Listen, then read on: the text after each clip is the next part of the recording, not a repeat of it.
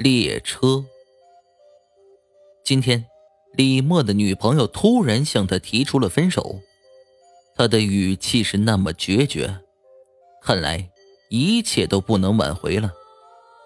但李默还是决定要尝试一下，他以最快的速度来到火车站，买了一张去往女朋友所在城市的车票。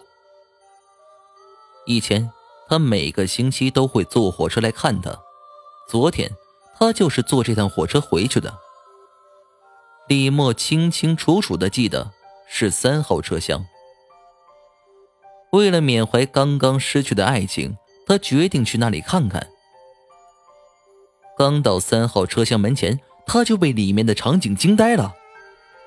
空荡荡的车厢里，一排排座位整齐的排列着。蓦然，他在座位金间发现了自己女朋友的脸。与此同时，女朋友也看见了他，跑过来一把勾住他的脖子。“亲爱的，你怎么来了？”李默立刻有一种恍如隔世的感觉，他紧紧抱住女友，深恐自己稍一放手，他就再也回不来了。十分钟后，李默终于相信这不是梦，才放开了女朋友。三号车厢里依然空荡荡的。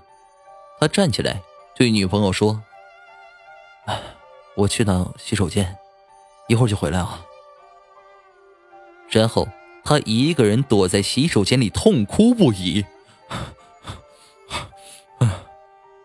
泪眼模糊中，他从口袋里拿出车票，往上面看了一眼，车票上写着“二零一零年四月六日”，可今天明明是四月七日。他知道自己坐上了一辆开往昨天的列车，列车的名字叫安眠。